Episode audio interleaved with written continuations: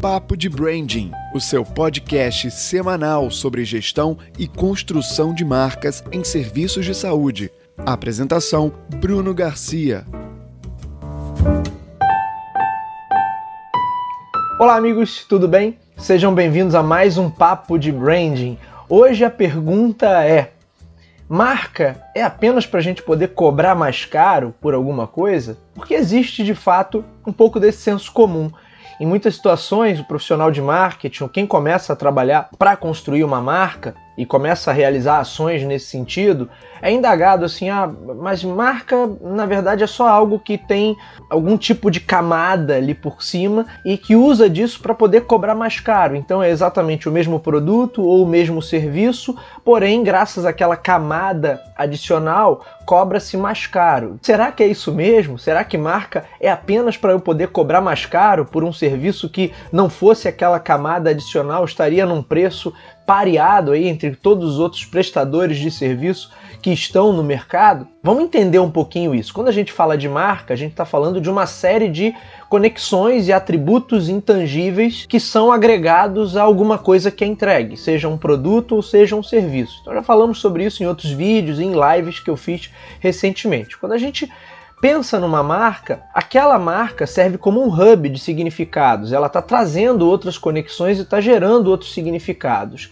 Esses significados eles estão muito associados à ideia de reputação, de credibilidade, de especialização do nível de especialização de um determinado profissional ou de um determinado estabelecimento, um consultório, uma clínica e um hospital. Também conta, obviamente, quando o paciente está buscando uma solução, um prestador de serviço para aquela necessidade que ele tem, isso também é um ponto de diferencial, um ponto a ser considerado. Afinal de contas, quando você está lidando com a sua saúde ou com a saúde de alguém que você ama, é natural que você tente buscar aquele serviço ou aquele profissional ou aquele estabelecimento que transmita melhor confiabilidade, que tenha um serviço de atendimento melhor, que seja mais humano, que tenha melhor infraestrutura. É natural que a gente, enquanto paciente, que a gente busque profissionais e estabelecimentos que tenham nesses fatores, de fato, um, um diferencial.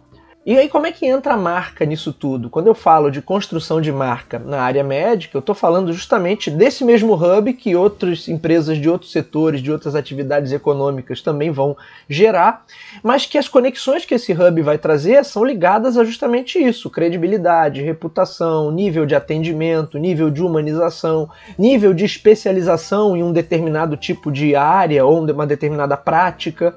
Então, tudo isso vai pesar bastante na decisão dos pacientes. As pessoas vão sempre querer buscar o melhor dentro das suas dentro das suas possibilidades. E a marca vai refletir isso. Se ela cobra mais caro ou não pelos serviços que entrega e por esse valor agregado que vem juntamente com o serviço, isso é uma outra questão que está muito mais ligada à capacidade de atendimento. Obviamente, se você tem fila de pacientes querendo ser atendidos, é natural que o valor vá subindo até você tentar equilibrar essa demanda com o tempo à disposição que você tem para atender todas essas pessoas, mas isso já é um papo para um outro episódio do Papo de Branding.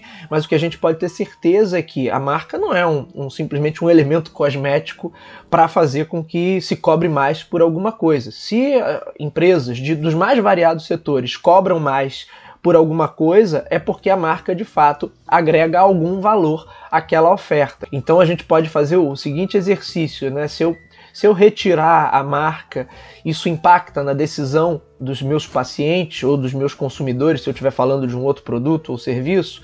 Logo, se, é a, se a decisão é impactada, é porque aquela marca agrega sim valor dos mais variados tipos de valor que a gente pode pensar. Também não vou entrar nesse mérito nesse vídeo de hoje. Mas é importante a gente ressaltar que eu não posso resumir marca a um mero esforço cosmético e a partir desse esforço cosmético aí eu cobro mais por alguma coisa. Algumas empresas podem até tentar fazer isso, mas é um esforço bastante equivocado. A marca, na verdade, é um elemento para reunir associações positivas que geram algum valor. Não é simplesmente cosmético pelo cosmético. Não é simplesmente, ah, eu tenho uma marca mais bonita, com design arrojado, e aí as pessoas vão, vão entender que isso aqui é melhor e vão pagar mais por isso. Não, a marca tem que ser relevante. E a marca relevante não é uma questão de design, é uma questão de entrega, do nível de entrega que você tem, da qualidade da entrega que você faz no seu serviço de atendimento. Portanto, a ideia da marca absolutamente cosmética, apenas para cobrar mais pelo serviço, é uma tolice, é uma bobagem. Não caiam nessa. Vamos trabalhar para construir marcas sólidas e marcas que sejam relevantes e que tenham uma boa reputação, porque isso é que de fato importa. Tudo bem? Vejo vocês no próximo vídeo. Até lá!